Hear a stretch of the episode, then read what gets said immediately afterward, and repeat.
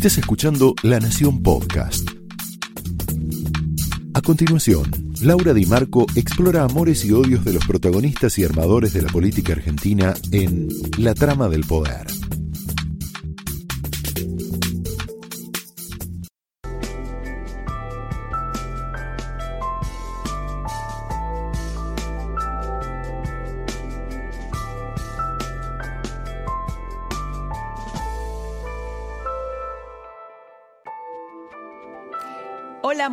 Noches. Bienvenidos a la trama de esta noche en un día muy atravesado por los desalojos de Guernica. Vamos a tener en esta trama la intimidad del conflicto de la familia Echevere. Sabes que Dolores Echevere quedó presa esta noche, la hermana de, de los Echevere. Pero además vamos a tener un programa cargado de información, de análisis. Lo vamos a tener a Javier Milei, pero un Javier Milei político. Le vamos a hacer preguntas políticas. Por supuesto, nuestra tertulia, el propio Zona, que nos va a hablar seguramente de todo, de todo lo que significó esta, estos desalojos en Guernica, en donde eh, parece estar lejos de estar resuelto el problema y lo que pasó con los Echevere. Por supuesto lo tenemos a, a Claudio Suchovicki, el maestro del dinero, que va a contar por qué las empresas han perdido valor en la Argentina, por qué el gobierno ha destruido el sector privado en la Argentina y lo va, lo va a explicar de una manera que lo puedas comprender. Y por supuesto, eh, nuestro hombre eh, en Casa Rosada, el señor Jaime Rosenberg. Vamos al editorial. El gobierno tuvo que dar marcha atrás de nuevo, esta vez con las usurpaciones. Estamos hablando de Guernica y del campo de los Echevere, que adquirió una relevancia pública muy importante. Alberto Fernández ayer ya había anticipado algo, porque tomó distancia de Grabois, y dijo lo que es obvio, hay que acatar el fallo de la justicia. Digamos, de algún modo se distanció y, puso una posición, cosa que antes no sucedía, no, no sabíamos qué pensaba Alberto Fernández sobre eso. Bueno, tomó una acción, dijo y dijo esto, y la justicia falló. La decisión de la justicia de desalojar a los militantes de Grabois que entraron al campo de la familia Echevere en medio de un mal resuelto conflicto familiar, tuvo frases felinescas.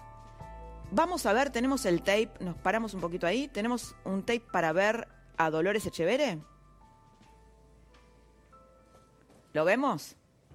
Una vez más, la justicia de Entre Ríos falló a favor de los poderosos, a favor de los corruptos. Esto es un ejemplo de lo que yo viví a través de estos 11 años de calvario. No voy a salir de acá. Me van a tener que sacar muerta. Bueno, en realidad después la sacaron presa, ¿no? Cuando llegó la orden del desalojo. Eh, antes Grabois había dado una conferencia de prensa, Grabois parecía que había bajado de la Sierra Maestra. Eh, realmente el discurso de Grabois es para analizar, después lo vamos a analizar con el propio Zona. Lo castigó Alberto Fernández, no es el único del oficialismo que lo está castigando, por cierto, por supuestamente ceder ante los poderosos. Y dijo que la hermana de los Echever está prácticamente en la indigencia. Esto es lo que dijo. El desalojo Sí, vamos a escucharlo, lo tenemos, vamos a escucharlo. No vamos a negarlo. Hemos sufrido una derrota. Una derrota que nos duele y nos entristece. Nos duele por Dolores, víctima emblemática de violencia de género intrafamiliar e institucional. Dolores, heredera de una fortuna inconmensurable. Hoy está prácticamente en la indigencia. Derrota es la palabra que usa Grabois, ¿no? Como una guerra, ¿no? una palabra que se utiliza en una guerra. El desalojo de Garnica hoy también tuvo frases y tuvo escenas muy, muy impactantes. Una frase, cuando se calme todo vamos a volver a entrar. Tenemos un tape también que muestra esto, esta es de una mujer, pero esta frase se repitió mucho en la toma. ¿Tenemos el tape para verlo? ¿Se van a tomar otra vez el terreno? El sí, a la noche la vamos a tomar de vuelta. ¿A la noche van a volver? Sí, la tomamos de vuelta. A la noche va de vuelta. Cuatro muertos no confirmados. Vamos a volver otra vez. Claro, vos ves estas imágenes y decís, por supuesto que la pobreza lastima en la Argentina. ¿Cómo no va a lastimar? Pero la solución no puede ser a través de la comisión de un delito y de la violación de la Constitución. ¿no? Usurpar es un delito, esa no puede ser la solución. Esto es lo que ocurrió esta semana con el gobierno de Kisilov, que premiará el delito de la usurpación otorgando 50 mil pesos durante seis meses a los ocupantes que obviamente están en una situación eh, de vulnerabilidad. Hubo un tuit de Patricia Bullrich, lo estamos viendo, ahí lo vemos. La policía de la provincia de Buenos Aires, ella está comparando salarios, ¿no? 44 mil pesos, repositor de un supermercado 37 mil, usurpador 50 mil, un poco chicaneando, ¿no? Patricia Bullrich. Pero ¿qué es la verdad? y pone, pese al mérito y el sacrificio, miles de trabajadores se quedan en la calle y las, las pymes bajan sus persianas. Frente a este reclamo, Kisilov le responde a los bonaerenses regalando dinero como si fuera suyo, como si fuera propio. Otro que salió a pegarle a Kisilov es eh, Jorge Macri. Eh, en un hilo de tweets, vamos a leer uno, y uno dice, el que labura cierra y el que usurpa hace negocio, Jorge Matri. Bien, eh, me están contando acá que lo queríamos tener, está conectado Juan Diego Echevere, el hermano de Dolores Echevere, uno de los, de los hijos de la familia, y queríamos dialogar con él. Eh, Juan Diego, ¿cómo estás? ¿Qué tal, Laura? Buenas noches. Buenas noches. ¿En este momento estás en la toma? ¿Estás en el, en la, en el campo? En este la toma ya no está más estamos en nuestro casco, estamos en nuestra casa, ingresando a nuestras cosas y tratando de poner un poquito de orden en todo este caos que hemos encontrado, ¿no? ¿Cómo encontraron ese lugar, el casco de la estancia? Destruido, este, como, como que hubieran entrado 100 vándalos adentro de la casa, eh, revolvido todo, este, todo desacomodado, arrancadas las estructuras de la cocina, arrancado caños, este, bueno, como eh, toda la ropa utilizada, camas extendidas con, con aspecto de, haber dormido muchas personas en una, habitación, los efectos personales eh, desacomodados, usados. Este, ¿Efectos personales como, como cuáles?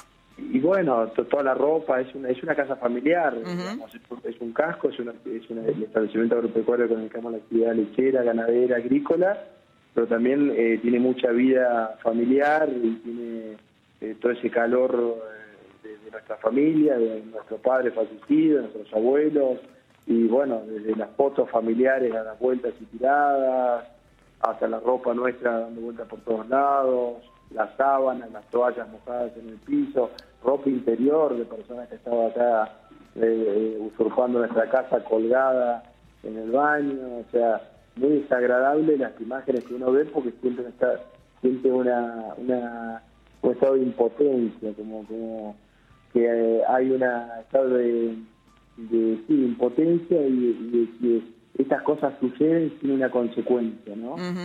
Eh, ellos dormían, dormían en sus camas, dormían en, las camas de ustedes. Había, 100 personas, 100 personas en la casa principal y la situación nuestra es de impunidad, de violencia, de, habernos violentado en nuestras parte más íntima, ¿no es cierto? No solamente nos han afectado económico y patrimonialmente, porque un establecimiento agropecuario que tiene un movimiento muy, muy, muy intenso y estar 15 días copados por esta horda de, liderada por Juan Grabois y Facundo Taguada, sino también que han hecho abuso y uso de todos nuestros eh, efectos personales de la casa, y eso también trae como una sensación de eso, de impunidad, de que esta gente puede venir esta gente es parte, que tiene el apoyo de funcionarios del gobierno nacional, porque eso quedó demostrado, este, que funcionarios gobierno nacional fueron parte de esa violación de la propiedad privada, que, también eh, se introdujeron en la en la, en la justicia entrerriana, intervinieron de hecho a la justicia entrerriana,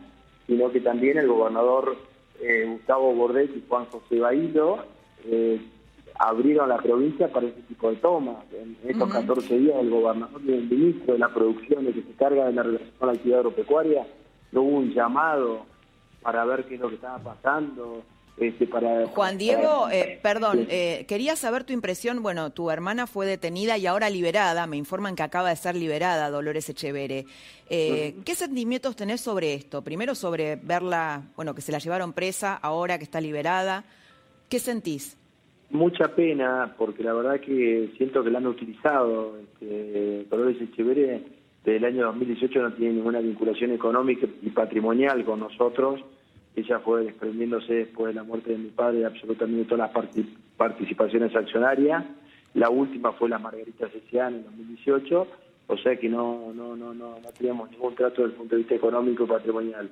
Que lo hayan, la sensación mía es que la han usado eh, Juan Grabois, esos movimientos sociales que vienen avanzando a lo largo y ancho del país, que lo, vienen, lo anuncian y lo ejecutan y que tienen la convivencia del Estado, ¿no es cierto? Juan eh, Diego, bueno, muchas, muchas gracias por este contacto y por contarnos lo que está pasando eh, en este momento ahí. Muchas gracias por, esta charla. Gracias. Volvemos nosotros con, el editorial. Queríamos tener un poquito del clima de lo que estaba pasando en una de las noticias del día. Y vamos a algo que atravesó la semana. Las dos Cristinas y el silencio de Máximo Kirchner. Vos sabés que los Kirchner se comunican mucho por el silencio, ¿no? Son, tienen silencios muy sonoros. La carta de Cristina de esta semana es más para un congreso de psiquiatras que para un análisis de la ciencia política. Se trata de una larga catarsis en la que cachetea a todos y después les propone un acuerdo político a los mismos actores políticos y económicos que unos renglones más arriba había definido como los que destruyeron la Argentina. ¿Te das cuenta, no? El, delirio. Al evaluar la carta, el, albertismo dice una cosa, nos detenemos un poquito acá, Alberto Fernández, sus amigos, los periodistas le preguntaron y ellos dijeron que la carta la consideraban como un elogio, ¿no? Una cosa un poco extraña, pero bueno, la realidad es que en privado están envenenados. Dicen cosas completamente diferentes que enseguida te voy a contar.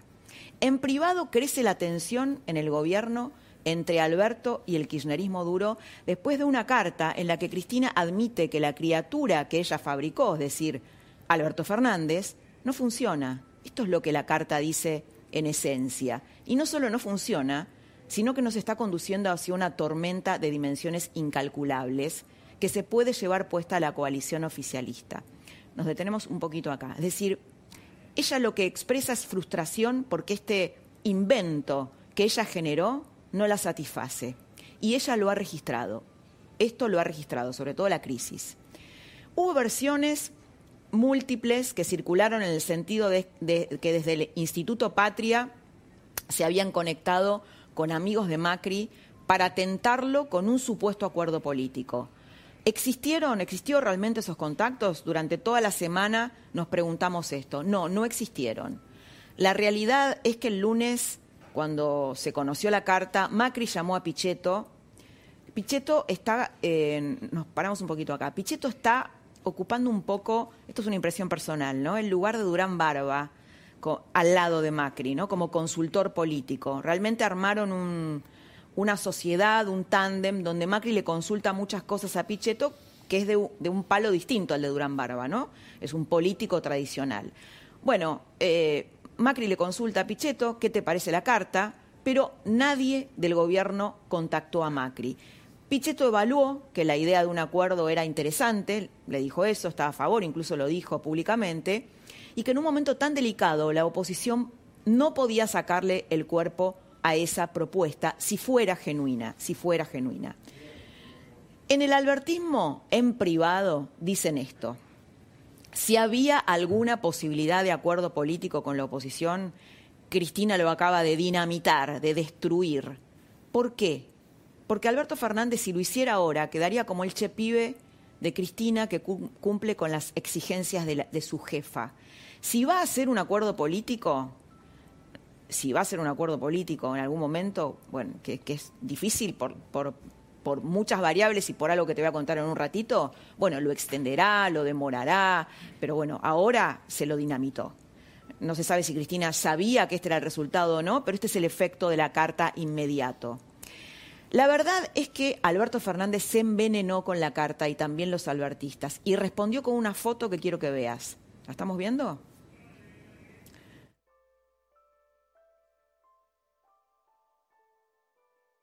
Puesto es adrede, está junto con los criticados por Cristina, ahí están yendo al CCK, eh, criticados por Cristina sin nombrarlos directamente. Cristina escribió, por ejemplo, los que, los que criticó, ¿no? Los que escribieron libros en mi contra, se está refiriendo a Vilma Ibarra, que está ahí en la foto, los que pidieron cárcel a los kirchneristas, cuando te acuerdas cuando Massa dijo en un, en un acto de la cámpora, eh, los voy a meter presos, bueno, hoy está aliado con ellos, pero en su momento decía esto.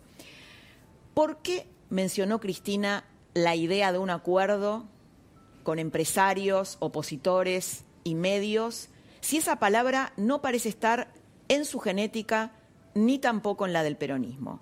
¿Por qué lo hizo? Bueno, porque Cristina es dos Cristinas, hay dos Cristinas dentro de ella. Es un Dr. Jekyll y un Mr. Hyde. Hay una Cristina intelectual que se veía reflejada, ¿te acordás en su momento cuando ella asumió en el 2007 en Michelle Bachelet, incluso en Hillary Clinton, o tal vez en su versión más radicalizada, en, Rosa de Luxemburgo, una intelectual de izquierda, una teórica de la izquierda, era cuando Cristina, nos detenemos un poquito acá, era senadora, ¿te acordás? En los 90, iba a los programas de televisión y junto con Lilita desarrollaba esos discursos intelectuales. Esa es una Cristina, la de las ideas. Y hay otra que es mucho más emocional, mucho más primaria, la de su personalidad, que ante la más mínima crítica es incapaz incapaz de regular su furia, como aquella famosa conferencia de Harvard donde se la agarró con un estudiante y le dijo de todo. Hoy un político de la oposición importante me recordaba que el peronismo siempre, desde su creación, reprimió la disidencia. Por eso es raro la palabra acuerdo en Cristina, ¿no? Me decía Cipriano Reyes, que era una figura del primer peronismo, terminó preso y torturado en el primer peronismo, ¿no? Años 40, 50. En los 90, la disidencia Menem, la gente que cuestionaba a Menem, terminó en el grupo de los ocho, se convirtió en el frepaso. Dualde disputó con Menem todos los 90. ¿Cómo terminó? Aplastado. Después fue presidente, pero bueno, por otros vericuetos de la historia. Con el kirchnerismo pasó lo mismo. Los que criticaron terminaron afuera y al parecer no perdonados, si lo juzgamos por la carta de Cristina, Massa y Fernández. Un dato llamativo, viste que yo siempre te digo, la verdad se esconde en los detalles y en los silencios. Hoy hubo un dato llamativo en diputados. Eh, hoy se aprobó el presupuesto del 2021, hubo una catarata infernal de críticas al gobierno por parte de la oposición. Cuando le tocó hablar a Máximo Kirchner para defender la gestión de Alberto, jefe de la bancada, ¿no? del kirchnerismo, defender la gestión de Alberto y de, por supuesto, de Martín Guzmán, ¿sabes lo que hizo? Se quedó callado.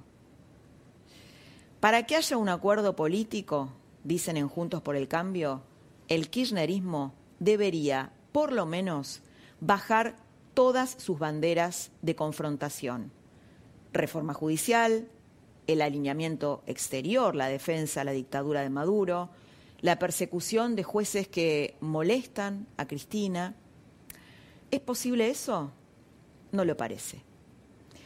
Otro tema de la semana, el dilema de Rafecas y el cortocircuito entre Lilita y Macri. Eh, estuvo Lilita aquí en La Nación Más ayer, que la rompió, dejó un montón de frases picantes. El tema con la designación de eh, Daniel Rafecas como nuevo jefe de los fiscales divide a Juntos por el Cambio. Primero, acordate por qué es importante el jefe de los fiscales. Hay un cambio en el Código Procesal, vamos un poquito más rápido, el Código Procesal Penal Acusatorio. ¿Por qué? Bueno, eh, los fiscales, hay un cambio en el sistema judicial argentino por el cual el rol de los fiscales, los que van a investigar son los fiscales, los que van a llevar adelante el pulso de la investigación. Con lo cual, el jefe de los fiscales se vuelve una figura relevante en la justicia argentina. De allí el acoso al actual procurador Eduardo Casal, que lo han acosado por todos lados. El kirchnerismo siempre se enoja con todo lo que no le hace caso. En este, en este contexto, Lilita se cortó sola y propuso públicamente que Juntos por el Cambio negocie con el gobierno sin consultarle a sus socios, que negocie con el gobierno, para darle a Rafecas en el Senado los dos tercios necesarios para que se convierta en procurador. Vamos a ver qué dijo ayer. La jugada de Cristina, que no habla con el presidente, es debilitarlo aún más y poner a una procurador o procuradora fanático de justicia legítima, que los fiscales serios de la nación van a ser destruidos, que los fiscales fanáticos van a poner presos a periodistas, a la gente que se manifieste, a todo opositor o no lo vieron en Venezuela. ¿Y Rafeca te garantiza que eso no va a suceder? No, eso no va a suceder. Les voy a confesar la verdad, lo llamé hace seis meses. Y le dije, mire Rafecas, no levante su propuesta. Por favor no lo haga porque puede ser la última salvación de la República. Bueno, Macri tiene que decidir si quiere una justicia independiente o si quiere ir preso. Bueno, la propuesta cayó como una bomba entre sus socios del PRO y los radicales. Macri, ¿qué cree Macri? Bueno, Macri cree que Rafecas no es confiable, lo han denunciado a Rafecas. Eh, ¿Te acordás que, eh, bueno, él era el, juez de la causa Chicone, eh, Rafecas, y le encontraron un chat, se armó un escándalo porque estaba chateando con el abogado de Vudú, ¿no? Donde Vudú estaba procesado. ¿Qué es lo que dicen? Bueno, no es confiable, eh, es posible que pactemos con él y que después nos traicione. Y los radicales, esto es lo que dice el PRO, los radicales quieren negociar algo a cambio de dar luz verde a Rafeca si es que finalmente hacen esa negociación. Por ejemplo, la modificación de la ley del Ministerio Público Fiscal. Radicales y el PRO lo que quieren, por lo menos, acortar a cuatro años este cargo que hoy es vitalicio. ¿Cuál es la razón? Bueno, evitar que Cristina les ponga otra Gils Carbó que después no te la puedes sacar más de encima. Este es el punto. O sea, quieren que el procurador tenga un periodo normal, ¿no? que, que solo los vitalicios sean solo los cortesanos, los jueces de la Corte.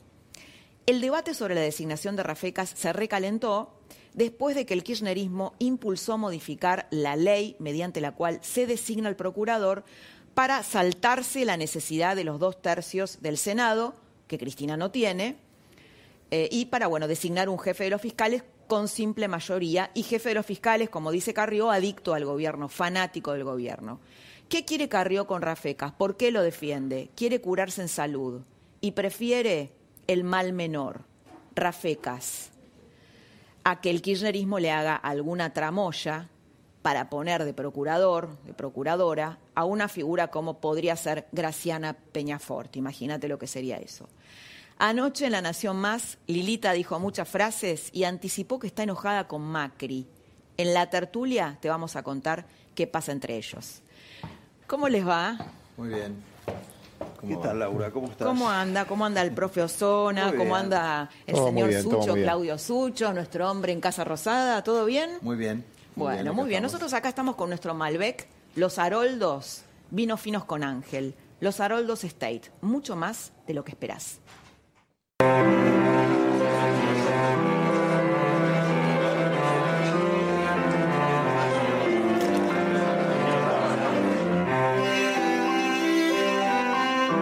Los Haroldos State, mucho más de lo que esperás. Señor Sucho, qué placer tenerlo. Igualmente, qué bueno estar acá. Bueno, me alegro con, con, esta, con esta tertulia de las noches. Con mis compañeros. Bueno, hay, un, este, mm, hay una placa eh, en con, las empresas, con el valor que han perdido las empresas en la Argentina. ¿Es, ¿Es exagerado decir que el gobierno está destruyendo el sector privado? Y te diría, es una placa, si ahí la, vemos, ahí. que es los tres últimos años.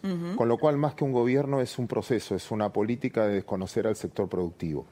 Y yo creo que ese es el gran flagelo de la Argentina. Si vos no reconoces que el que da trabajo, el que paga impuestos, el que sostiene al Estado, no es el político, es el contribuyente. Y la mayoría de la plata sale de los que laburan, de lo que laburan. Entonces, vos fijate hace tres años, vos invertías 100 dólares en Grupo Superviel, hoy tenés 7. E, o sea, de 100 a 7. Esa es la pérdida de valor de las compañías. Ahí tenés Edenor, 8. Con Macro, 9. Con francés, 11. Con IRSA, bueno, y así tenés todo. La- las pérdidas fenomenales de capitalización bursátil. ¿Cuánto valen las compañías? Alguien me podrá decir, bueno, antes eran caras, lo que fuera. Fíjense la pérdida de valor de lo que vale una compañía. Y eso habla de la Argentina. ¿Cuánto valemos? ¿Cuánto vale un cheque nuestro? ¿Cuánto vale una compañía que genera? Sin embargo, hay dos que están en la nube, Globant y Mercado Sí. Libre, que se destacaron. Se destacaron y mucho. Primero porque cotizan en Nueva York, no cotizan acá. Ajá. Segundo, yo creo que acá hay una lógica que tiene que ver con qué te puedo afectar y qué no. Cuando era joven, muchos de Sí. ustedes también, supongo, Sí, sí. alguna vez lo fueron, estudiábamos en el colegio y nos decían que el que dominaba el mundo era el que dominaba las tierras. Los griegos, los romanos, etcétera. Después lo que dominaban los mares, ¿no? Los británicos, los holandeses, los portugueses, los españoles. Hoy es la nube, Claro. el que gobierna la nube. Porque finalmente no sé dónde queda Google. Bueno, es la queda- cuarta revolución industrial. Es- Hay, hay, hay como de- debate sobre esta, sobre esta definición, pero Y a veces concentrás estas empresas, lo que le pasa cuando vos tenés una empresa, fíjate lo que está pasando y quiero cerrar. Por eso digo que es un sistema. Déjame contarte esto de las tierras que pasabas todo, ¿no? Que el beco al que, al que hace una toma y el policía que lo está castigando gana menos o lo que lo tiene que sacar gana menos. Bueno, to- toda esa postura que hoy salieron tweet por todos lados. Pero te voy a contar un caso real que le pasó a un amigo. Tiene un restaurante. Feliz lo habilitan a, habili- a- a vender el 25%. ¿Está bien? Tiene mozos que le tiene que pagar todo el salario siempre. Pero el Estado los ayudaba pagándole una parte del ATP. Sí. Bueno, muchachos, vuelvan. No. Si hasta ahora me pagan el sueldo y mientras tanto me hice una changa. Tengo una motito, reparto fruta, reparto verdura. ¿Por qué lo voy a hacer? Y no, me te estoy pagando el sueldo. Y me lo tenés que pagar igual si está prohibido despedir. Y lo tenés que. Entonces. digo, dice, no, no, quiero abrir y no tengo gente. Y si no puedo tomar más gente, porque. estás dando ideas, Sucho, ¿eh? No, bueno. No, no. es- Pero es, es un proceso de la sí. destrucción del que produce. Claro, claro. sí, y eso nos tenemos que mirar al espejo. Porque vos no vas a resolver el po- la pobreza sacándole al que tiene. Porque lo que vas Bueno, a hacer es esto que igualar para abajo. de la usurpación, o sea, es obvio que, que la Argentina te duele, que la gente no tiene techo. Ahora, si vos le estás pagando 50 mil pesos a un tipo que está cometiendo un delito, lo, lo estás premiando. De algún modo es decir, bueno, metete en la toma que algo vas a agarrar, ¿no? Y bueno, ¿sabés ¿cómo hoy me- a tus hijos, no? Hoy me Eh, decía, hoy hablaba con un empresario muy importante y me decía que viene un amigo de él y le dice, vendí mi empresa, que era su laburo de toda la vida, a tanto, un, un precio mucho más bajo. Y él le dice, pero, pero estás loco, ¿cómo vendiste tu empresa tan barata? ¿Por qué la vendiste? Y me dice, no, el que está loco es el que la compró. Tengo 800 empleados, yo no duermo, por estas cosas que vos estás contando, de lo que es tener hoy una empresa en la Argentina. Pero esta foto, porque el, valor, yo siempre digo lo mismo en esto y perdón, y, y termino con esto. Cuando vos ves el dólar, blue, el contado con liquidación, no es la foto de hoy, es la expectativa de la película que tenés mañana. Hoy no describiría la situación de hoy, sino el miedo que tenés al futuro. Cuando vos ves desabastecimiento en algunos lugares, no es que hoy no hay, es que el que tiene se lo quiere quedar porque sabe que después quizás no lo puede reponer. Cuando vos ves estos precios y esta caída, no está reflejando el presente porque si no es un regalo, es como, como un banco puede valer esto, eh, no sé, comparás con cualquiera, sino es el miedo al futuro también. En el hecho es, ejemplo, ¿qué tiene que hacer el Estado por una empresa? Infraestructura. O empresas que exportan, ¿tienen las rutas bien hechas para llegar al puerto o les va a costar el doble que a un brasilero? La minería, que funciona muy bien, para llegar al Atlántico, porque no tiene salida al Pacífico, para llegar al Atlántico, ¿cuánto le cuesta esa logística? ¿Sabes qué? Mucho más que el producto vale más caro transportar toda la logística que el producto. Eso es lo que el Estado tiene que ayudar, facilitar, porque no lo puede hacer una empresa. Eso es la obra pública, muy necesaria. Infraestructura. Vos, ta- vos me podés asegurar que no nos vamos a quedar sin luz en el verano cuando todos nos quedemos No. en casa. Seguro que va a pasar. Obvio. Y estas empresas que van a tener energía para producir, encima con protocolo COVID. Bueno, todo ese proceso hace que si vos lastimás a tu rubro productivo, a tu sector productivo, que es por eso que queríamos tener esta placa, estás lastimando el futuro, la generación de empleo real. Yo te digo que a mí, te juro, me cuesta comprender, me cuesta comprender en el medio de esta pandemia, cuando vos tenés que, que aportar, apostar justamente a este sector, cómo se ataca al sector privado, al sector productivo. No lo puedo, no lo puedo entender. Y en los países ¿De qué, vecinos, qué qué esperan? ¿Vivir del Irlanda, Estado? No, no. Irlanda, Colombia, Paraguay, Uruguay, ¿qué están diciendo? Vengan a invertir acá. ¿Me- ¿Qué necesitan? No, necesito. Sí, cómo no, si me, tenés- me tomás gente. Si lo, que, el- lo único que te da dignidad es, es el empleo. Y toda la gente que llevan a las tomas les hacen creer que no valen nada, que lo único que sirve es protestar. Entonces, Sí, sí, repito, claro. es mucho Ahí más estás profundo. destruyendo. Bueno, por eso valen los activos lo que valen. Lo tenemos ya Javier Milei, que quería... ¿Cómo estás, Javier? ¿Nos estás escuchando? ¿Qué tal, Laura? Sí, te escucho perfecto. Muy bien, bienvenido. Buenas noches. Buenas noches, bienvenido a esta tertulia Gracias. que hacemos todos los jueves. Te quería mostrar a vos y a todos. eh, nosotros estuvimos eh, hablando acá porque también queríamos sacar el Milei político, no solamente el económico, porque ahora sos político. Te queríamos mostrar a todos, este, a los dos economistas, pero también a, a nuestro historiador y a nuestro hombre en Casa Rosada, una nota de página 12 hoy. Hoy estamos sos- sostenemos que bueno hay tensión entre Cristina y Alberto después de la, de la carta de Cristina Kirchner, que Cristina está tomando distancia, que hay críticas a, a Alberto Fernández. Y queremos ver, mira, esta es una tapa de hoy de página 12, todos sabemos que es un diario alineado con el, con el cristinismo, con el kirchnerismo duro, y dice, el pacto de la paz cambiaria y el modelo. El gobierno profundiza el acercamiento con el círculo rojo. Es un toque Alberto Fernández. ¿Cómo, cómo lo interpretas esto? Bueno, una cosa es lo que se puede decir, escribir y otra cosa es lo que se hace. Este gobierno es un gobierno liberticida y que no tiene ningún tipo de eh, reparo en avanzar sobre los derechos de propiedad. De hecho, muchos de sus ministros, la propiedad es una la propiedad privada es algo relativo y eso, digamos, ha quedado de manifiesto en diversas situaciones. Sí, me refería al, tem- al tema de mm, que un sector del kirchnerismo me parece le está pegando a Alberto Fernández justamente por lo contrario, ¿no? Por por por este pensar que está cediendo ante los poderes fácticos, Claudio, como dijo hoy Grabois. Parece, ahí saben más de política. Yo prefiero escucharlos acá, pero ¿Qué, ¿qué parece que sí. pensás, eh, Jorge? Sí, mira, este, yo creo que de todos modos este, Grabois era una persona fuera de control. Hay dos cartas en ese sentido relevantes, ¿no? Es la semana de las cartas, la carta de Cristina Alberto Sí. y la carta del episcopado, ¿no? Sí. Donde prácticamente eh, lo llama al orden a Grabois, porque, bueno, eh, por de pronto es un- una severa advertencia del Papa respecto del daño que le está haciendo este gobierno, ¿no? Era Eh, hora eh, que se manifestara. Sí, sí, pero lo cierto es que hay un daño que es inmediato y es el que le está produciendo a las arcas del gobierno de la provincia de Buenos Aires al ofrecer semejante subsidio, ¿verdad?, como para erradicar eh, el asentamiento, que son 300 mil pesos por familia, que es muchísima plata, más allá de que se paguen cuotas. Está bien que lo que le va a quedar a la gente, a su vez, es mucho menos, porque ahí hay toda una red de intermediarios, rematadores, eh, organizaciones sociales que se van a quedar con la parte del león. Y esto es lo que, bueno, y te hablo un poco como ciudadano, más allá de, ¿no? como historiador, porque conozco un poco el tema, ¿no? Eh, da un poco de indignación, porque la víctima de todo esto es la gente. A esa gente se le prometió esa tierra, a esa gente se la usó.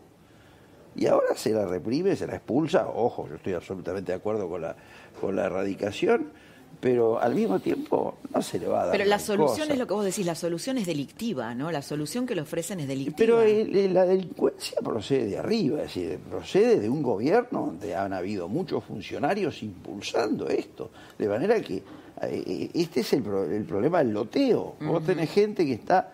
Eh, Fíjate lo que pasó en Entre Ríos, donde había funcionarios, pero de primer nivel, ni hablar del gobierno provincial, apoyando la toma. Eh, Javier, ¿cómo viste el día de hoy y la actuación de la justicia en el desalojo de Guernica? Estoy apelando al miley político y también en, lo, en el campo de A los ver, Echeveres. sí, a ver, vamos, pero antes quiero aclarar algo respecto a lo que yo dije y lo que vos me señalás. Lo que hay que entender es que tanto, digamos, por, eh, por derecha o por, izquierda hay distintas graduaciones. ¿Sí? Digamos, por más que pueda haber gente que esté más a la izquierda que Alberto Fernández, sí, digo, eso no quita que esté a la izquierda. Vos lo ves a la izquierda, digo, Alberto quiero Fernández. aclarar eso. De- pero definitivamente. O sea, digamos, un socialdemócrata es alguien de izquierda. Es decir, y en Argentina, en Argentina, digamos, es peor todavía, porque de hecho, a Macri, que es un típico socialdemócrata, que podría ser la línea del Partido Demócrata en Estados Unidos en la línea de Biden o de Bernie Sanders, sí, que a mí me parece repugnantemente de izquierda, sí. Bueno, imagínate dónde está Alberto Fernández, imagínate dónde está Cristina, o imagínate dónde están todas las expresiones de izquierda. O sea, y así del otro lado también tenés lo mismo. Los liberales también tenemos distintos tipos de liberales. Hay liberales, digamos, que son minarquistas, hay anarcocapitalistas, o los hay clásicos, hay distintos. Por lo tanto, digamos, hay que tener, digamos, ese espectro ideológico, o sea, siempre puedes encontrar a alguien que, digamos, o sea, si vos le preguntás a alguien de, no sé, a Pitrola, digo, seguramente que, digamos, Máximo Kirchner le parece de derecha. Ah, me parece, sí, me parece un, poco, eh, un poco, a ver, ¿qué pensás, eh, Jaime, cuando dice mi ley que es, este, ¿cómo fue que dijiste? lo de repugnantemente Repugnante, me iba a decir asquerosamente. No coincido, no coincido porque podemos ser de derecha, de centro, de izquierda y no sé si la palabra es repugnante, pero lo que quiero decir es, más que nada, me da la impresión que, que tiene razón Página 12 en ese artículo. A ver. Porque Alberto Fernández estuvo toda la semana y la semana anterior tratando de tender puentes con los sectores que Cristina, digamos, critica o fustiga o caracteriza como eh, el diablo o como que son los enemigos, ¿no? Las reuniones con Roca, con Bulgeroni, con Pérez Contemos un poquito la reunión con Roca y sobre todo con Luis Betnaza. Contemos, porque esto es una cosa del microclima político para que todos entendamos. Sí, son reuniones con, con el poder real en la Argentina, ¿no? Sí, pero sobre todo ella está muy, muy enojada con Luis Betnaza. Claro, bueno, eh, hay, hay, digamos, eh, enojos que vienen desde antes, ¿no? vienen del gobierno de Cristina eh, y que, bueno, Alberto Fernández intenta de alguna manera, me parece, eh, dar una respuesta diferente como para decir, bueno, Cristina nos pide que nos juntemos y que dialoguemos con aquellos a los que no queremos. Eh, yo lo hago. O sea, es como decir, la carta nos invita, de alguna manera, esa es la superficie, debajo está tal vez el enojo, lo que vos decís. ¿No? Que, Alberto Fernández está enojado con la carta. Pero en la superficie es, Cristina nos autorizó, nos, nos autorizó a dialogar con todos. Entonces estamos dialogando con todos los sectores económicos, los sectores, y también tendemos puentes en lo político, aunque es cierto que a Macri no le llegó, digamos, esa, esa propuesta que dicen que llegó, ¿no? Vía Pichetto o José Torello.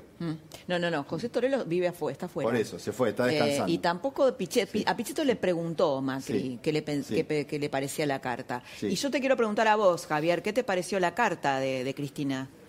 De Cristina Kirchner. ¿La leíste? igual, digamos, como digamos, antes, digamos, quiero hacer el descargo por lo que se me dijo. ¿Sí? Digamos, yo no digo lo que digo porque sí, digamos, sea la izquierda, sí, digamos, donde se aplica es un fracaso en lo económico, en lo social, en lo cultural, digamos más, en la línea más extrema asesinó a 150 millones de seres humanos. Punto uno. Punto dos, los valores sobre los cuales se sostiene la, izquierda, que es la envidia, el odio, el resentimiento, el trato desigual frente a la ley, el asesinato, el robo, a mí me parecen valores morales repugnantes. O sea, ese es el justificativo de por qué dije lo que dije. Y respecto al tema de la carta, mi opinión respecto a la carta es que Cristina ve venir la crisis, la está viendo venir, la ve, la ve con claridad, cosa que el equipo económico de, eh, que tiene Alberto Fernández no lo ve porque son un conjunto de incompetentes, sí que no pueden sumar ni con un abaco. Entonces, en ese contexto, Cristina lo que trata de hacer es despegarse de Alberto Fernández, porque Alberto Fernández, que es un presidente que nació sin poder propio y que de inicio estaba obligado a, recostarse sobre las ideas de Cristina y que la presencia del problema del coronavirus lo hizo radicalizarse en esa posición, entonces ella necesita despegarse de la crisis para no quedar manchada. Pero en caso de que no pueda despegarse, ella trata de hacer el abrazo del oso sobre la oposición. ¿Para qué? Para que de última se lleve puesto a todo el sistema político, digamos, en este disparate que vive Argentina, por lo menos en los últimos 20 años. Bien, te quiero preguntar algo que, me lo, que quiero que me lo respondas en un ratito, que es que estuve viendo encuestas y esta, este movimiento libertario, esta asociación que tienen con, con Expert, les da un 6% en una encuesta, un 10% en otra, y quiero que me cuentes vos porque viste que en la Argentina nadie es de derecha. Bueno, ahora parece ser que surgió la derecha. Eh, no sé si, si vos te autodefinís así, pero bueno, eh, la gente... Nosotros somos liberales, Mm. pero digamos, o sea, Y no de liberales derecha. libertarios. No, no, te, no, te, No. no te consideras de derecha?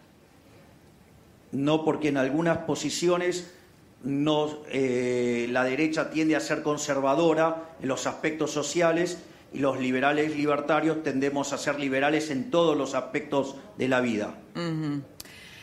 Jaime, tema Lilita Carrió. Sí. ¿no? Estuvo, la, la- la viste, estuvo explosiva. Estuvo tremenda. estuvo ¿Cómo es ella? ¿Cómo es ella? Sí, así es. ¿Por qué crees que, eh, qué data tenés sobre el enojo con, con Macri? Porque Macri dice que él no sabe por qué ella está enojada Sí, con sí, él. sí, sí. ¿no? Y dijo, Macri ya fue, el futuro es Horacio. Mira, eh, hay una.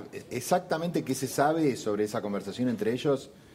Eh, no tengo información. Lo que sí sé es que cerca de Carrió dicen que estuvo muy grosera en una, eh, muy grosero con ella y muy, sí, y muy ofensivo con ella en un diálogo que tuvieron y guardan eh, en el bajo siete llaves el tema.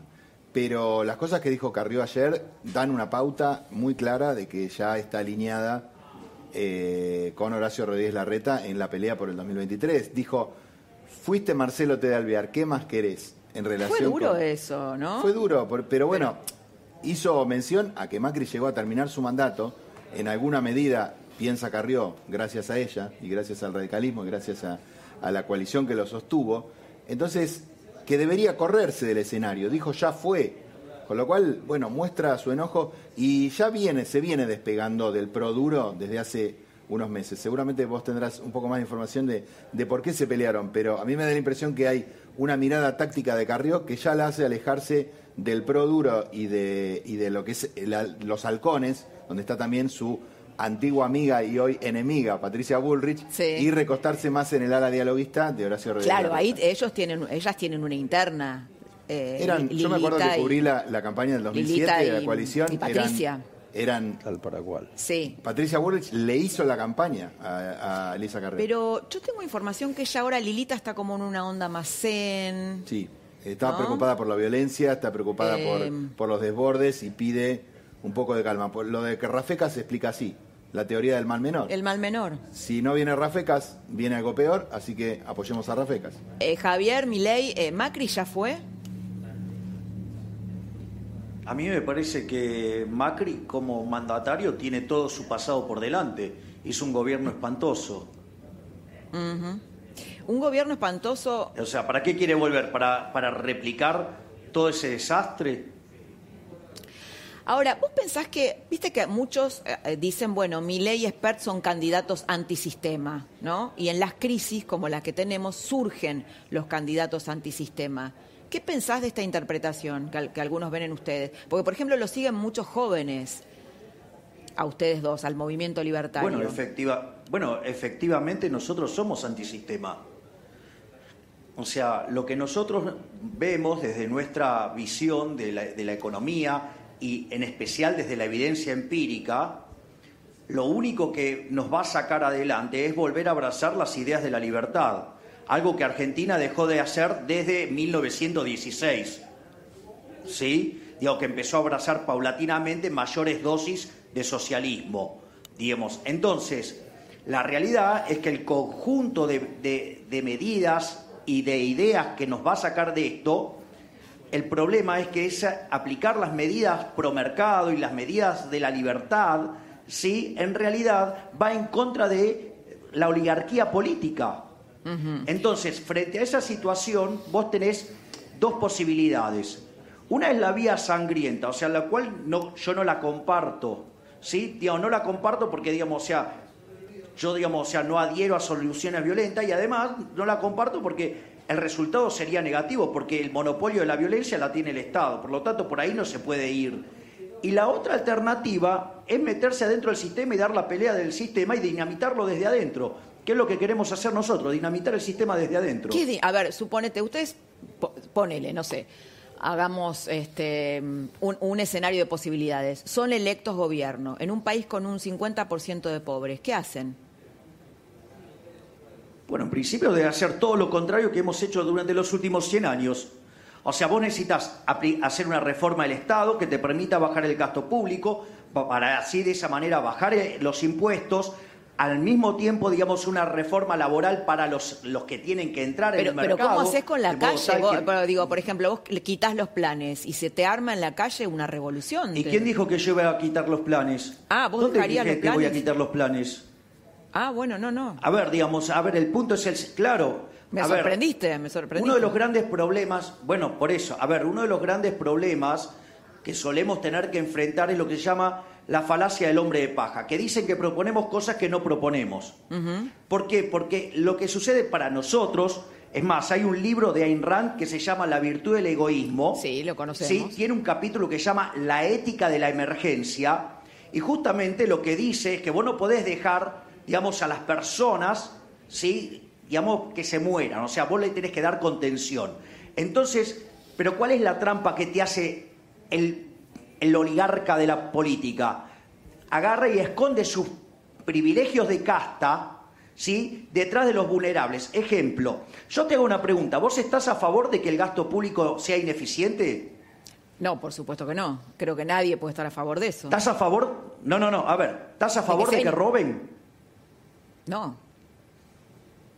Bien, hay un estudio del, del, del, del- del BID que estudia la ineficiencia técnica del gasto público en el mundo. La peor región del mundo es América Latina con 4,4% del PBI. Y Argentina tiene 7,2%. Es decir, se gasta y se gasta 7,2 más y mal. O sea, se gasta mal. Claro, si- exacto, 7,2% del PBI es gasto ineficiente, que vos lo tendrías que hacer cero. Pero hay algo que es muy interesante. Hay una partida que se llama filtraciones. Hay que recordar que el BID es un organismo multilateral y que vive de los estados. ¿Pero a qué te suena filtraciones?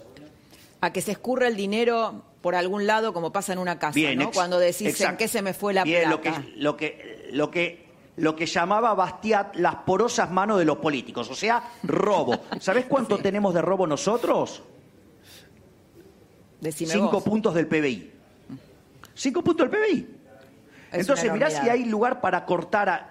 Bueno, entonces fíjate, mirá todo lo que tenés ahí. O por ejemplo, yo, Claro, vos digamos, o decís sea, he lugar para, presentado- para cortar sin afectar eh, derechos sociales o sin afectar el tema social, esto que yo te preguntaba, ¿no? Que hay, hay lugares. Exactamente, exactamente. Mira, te doy otro ejemplo. Pero ¿y por qué no lo hicieron Si esto hasta ahora? es- ¿Por qué no lo hicieron hasta ahora? No, ¿Por falta de voluntad bueno, política? a ver, te voy a por pasar, ineficiencia? a ver, te voy a pasar partidas, te voy a pasar partidas que, por ejemplo, esconden alto robo.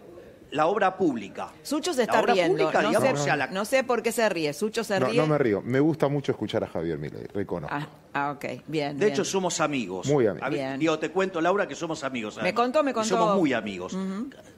O sea, y lo quiero muchísimo yo a Sucho. O sea, y ustedes mutuo, saben que mutuo. yo no quiero mucho a mis colegas. Es mutuo, es mutuo. A ver, el, el punto es el... Te creo, no, ¿eh? Por Te eso creo. es una linda excepción. sí. A ver, entonces, por ejemplo, ¿no? En, en uno de mis libros, que se llama Política Económica contra Reloj, hay un apéndice ¿sí? sobre cómo hacer obra pública para que la, el dinero no pase por la mano de los políticos, que es replicar el modelo de iniciativa privada a la chilena. Ahora, ¿sabés cuál es el problema con ese modelo, Laura? Que deja de pasar el dinero por las porosas manos de los políticos. Nadie lo quiso. Otra partida que vos tenés para ajustar un montón, ¿sabés? Que son las transferencias discrecionales. Ujú. Que son tanto las que son de nación a provincia como la de provincia a municipio. Sí. ¿Sabés por qué no lo quieren hacer? Porque afecta justamente a los intereses. A ver, mira esto, te lo paso. Vos decís, ¿por qué no lo quieren la eliminar eso? ¿Por qué no lo quieren eliminar? Claro, mira, por ejemplo, ¿cómo surgen las transferencias discrecionales? ¿Por qué no explicás Suponete lo siguiente, eh, que vos A ver, eh, me gustaría, tenemos que hacer un corte chiquitito, Javier. Me gustaría que expliques Sí. esto que estás diciendo en, en un ejemplo práctico. ¿Nos esperás unos segunditos eh, lo voy volvemos? justamente a eso iba. Pero- Dale, ¿Nos esperás buenísimo, un Laura. segundo? Volvemos. Obvio.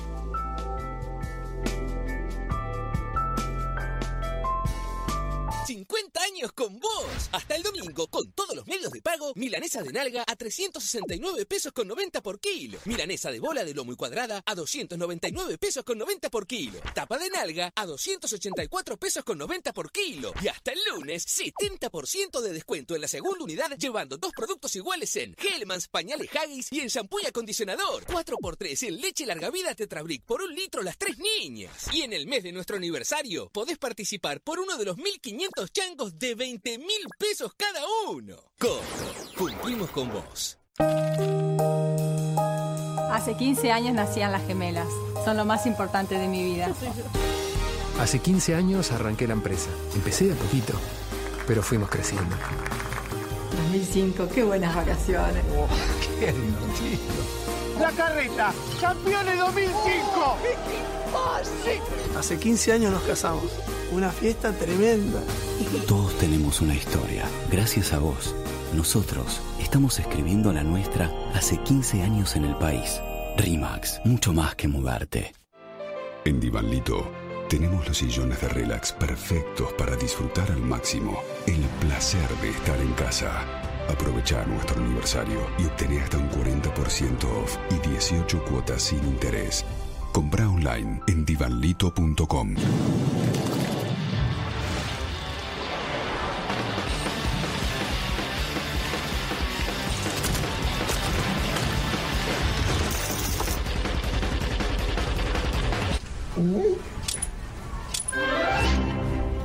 Albalatex Ultra Lavable.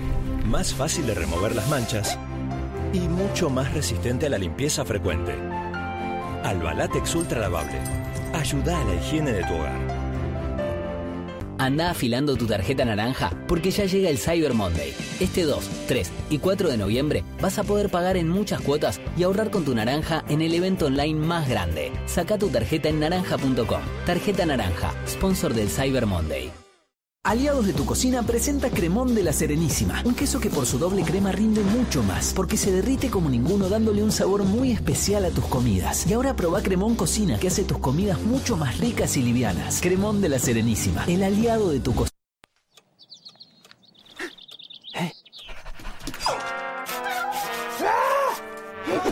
Viví tus mascotas sin barreras. Con Bravecto elimina las pulgas y garrapatas de tu casa. En perros y gatos, Bravecto dura hasta tres veces más.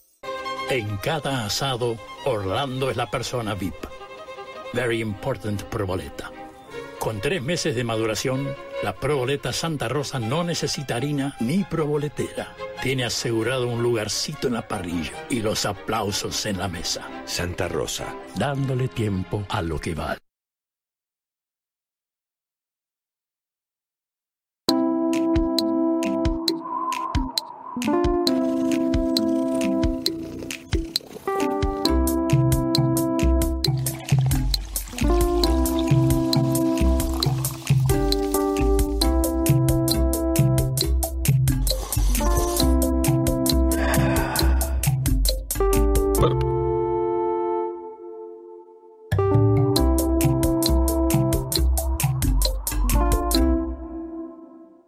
Esa maleza como se viene. Aplicá, no dejes que se vengan. Mirá ese suyo colorado como se escapa. Nadie lo ve. Hay que meter un cambio. Sidua, entra. Sidua de Vaz. El herbicida presiembra para soja, maíz y maní con 15 días extra de persistencia y la más alta eficacia de control. Sidua, el cambio para ganarle a las malezas. Muy bien, Sidua. Vax, we create chemistry. Ahora, del viernes al martes en Disco y Jumbo. 3x2 en vinos y champañas. 70% de descuento en la segunda unidad de protección femenina y marcas seleccionadas de pañales capilares y galletitas. 50% de descuento en la segunda unidad de marcas seleccionadas de cervezas, yogures y gaseosas. Prepárate para Cyber Monday del lunes 2 al miércoles 4 de noviembre hasta 50% de descuento en productos seleccionados. Ingresa en nuestras webs y conectate con lo que querés. Disco y Jumbo.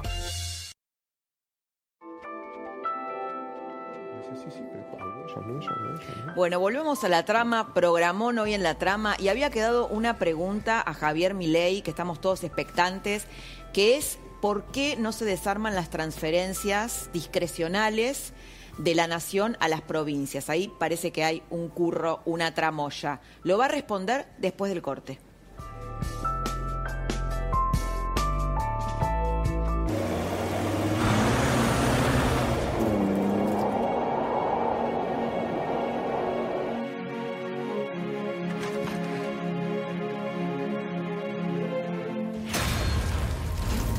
Edición especial. Elecciones Estados Unidos 2020. La mejor cobertura de las elecciones en la previa y en la post. Y un programa especial el martes 3 de noviembre desde las 23 con el equipo de La Nación Más y La Nación Mundo.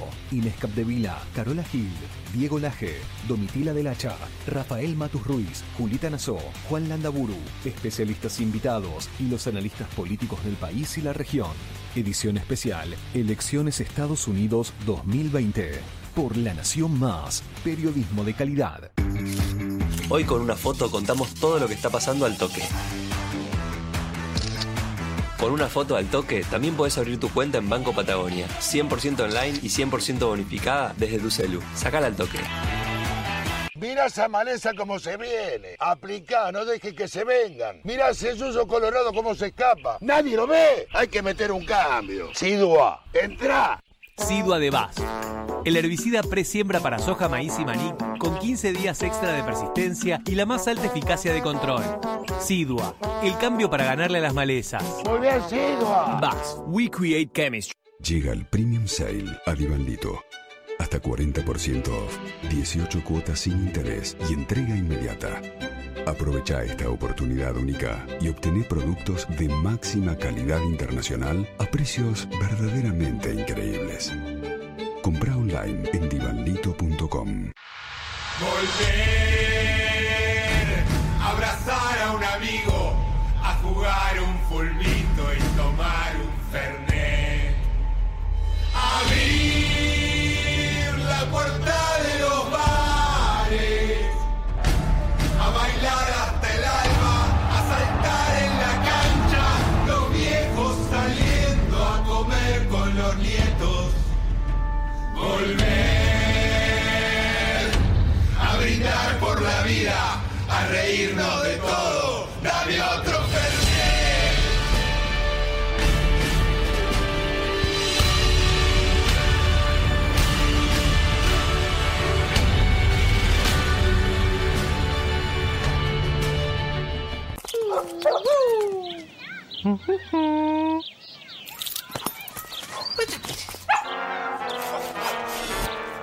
Tus mascotas sin barreras. Con Bravecto, elimina las pulgas y garrapatas de tu casa. En perros y gatos, Bravecto dura hasta tres veces más.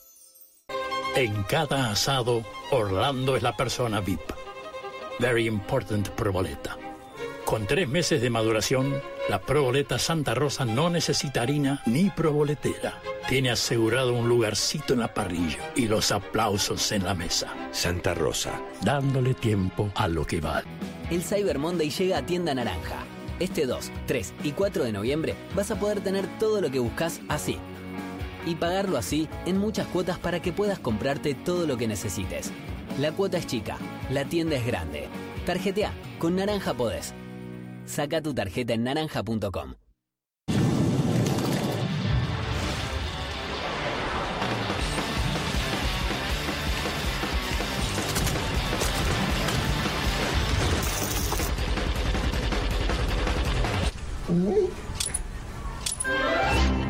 Albalatex Ultra Lavable. Más fácil de remover las manchas y mucho más resistente a la limpieza frecuente. Albalatex Ultra Lavable. Ayuda a la higiene de tu hogar. Terma te trae una flor de promo. Podés ganar parrillas, bicis, picnics para disfrutar lo mejor de la primavera. Ingresá al lote y hora de tu botella en flordepromo.com.ar y participa.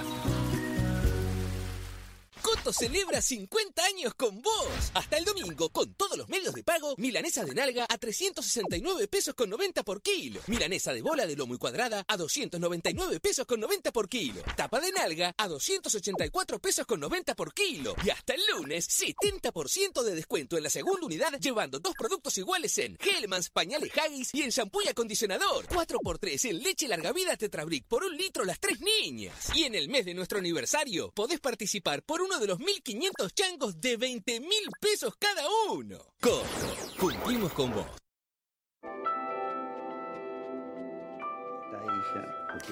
Volvemos a la trama. Había quedado Javier Milei, estamos acá discutiendo apasionadamente la pregunta picando que era por qué no se quieren eliminar las transferencias discrecionales de la nación a las provincias de donde se podría ordenar, ahorrar un poco el gasto público, que es lo que, que es nuestro fantasma. Porque es el tema del látigo y la billetera. Te lo hago el ejemplo con el presupuesto y lo que hizo este gobierno este año. A ver, vos tenés el presupuesto, el presupuesto te fija ingresos. Está la distribución primaria de recursos, la coparticipación primaria, que es nación-provincias. Sí. Después la secundaria, que es entre las provincias. Y después está la terciaria, que es entre municipios. Cuando vos los ingresos efectivos o los observados están por encima de los presupuestados, se genera un exceso de recursos que los, di- los dispone discrecionalmente el jefe de gabinete. Es más, ¿qué te crees que hizo Cafierito, tercera generación de políticos? Lo primero que hizo con esos recursos los direccionó a dónde? A la provincia de Buenos Aires, al principal bastión electoral del oficialismo. Y cuando Kichilov recibió esos fondos, perjudicó a los intendentes opositores, favoreciendo a los, a los intendentes amigos. Ahí tenés por qué no quieren eliminar las transferencias discrecionales. Era el viejo método de Néstor Kirchner del látigo y la, gall- y la billetera. Bueno, y Néstor Kirchner les hacía llegar incluso directamente a los intendentes, ¿no? Así lo fortaleció y así salió, le salió un masa por la culata, ¿no? A Néstor Kirchner en su época. Exactamente. ¿Mm? Bueno, queríamos... Bueno, ese eh, es el punto. O sea, sí. Sí, sí, entiendo, entiendo. no, por favor, Laura. Eh, no, no, pero digo, me refiero que tal vez una fuerza política nueva podría revisar eso, ¿no? Eh, en el caso de Macri, Bueno, en cuando- realidad- en el caso de Macri, cuando le devolvió los fondos a las provincias, el famoso 15%, después el peronismo se unió y le ganó. A ver, en realidad, una de las reformas que vos tendrías que hacer es volver al Verdi. Vos sabés que en la constitución de Alberdi no había coparticipación. Cada provincia se hacía cargo de sus propios gastos. ¿Sí? Y eso, digamos, ¿por qué? Porque si no vos tenés un problema de correspondencia fiscal, porque vos tenés provincias que se benefician de la coparticipación y otras que la estás perjudicando. El caso más emblemático es la provincia de Buenos Aires que está quebrada por el sistema de Bien. coparticipación. Javier, mm, te haría mil preguntas, tenemos que cerrar y me gustaría que cada uno de los muchachos, muy cortito, haga una devolución de este miley político. Profe Osona, ¿qué le parece? Este, mira, Javier, yo te presté mucha atención, eh, coincido con muchas de las cosas que decís, pero hay un cómo. Es decir, hay un estilo político que me parece que tendrías que ajustar, porque te ganaría mucho más adeptos. Jaime. No sería mi ley.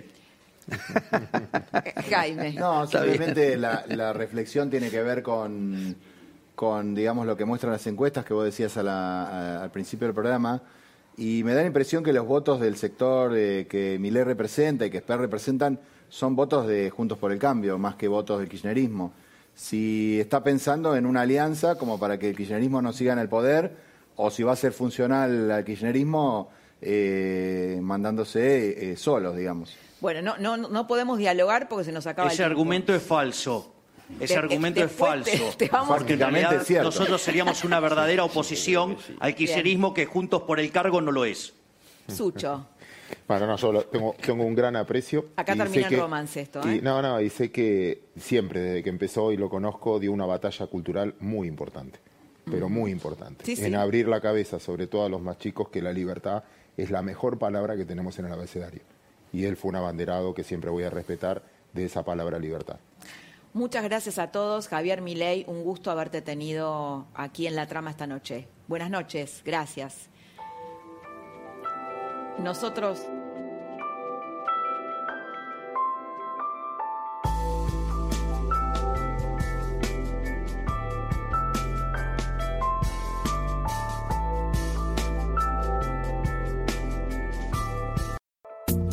Esto fue La Trama del Poder con Laura Di Marco, un podcast exclusivo de La Nación. Escucha todos los programas de La Nación Podcast en www.lanacion.com.ar. Suscríbete para no perderte ningún episodio. Estamos en Spotify, Apple Podcast, Google Podcast y en tu reproductor de podcast favorito.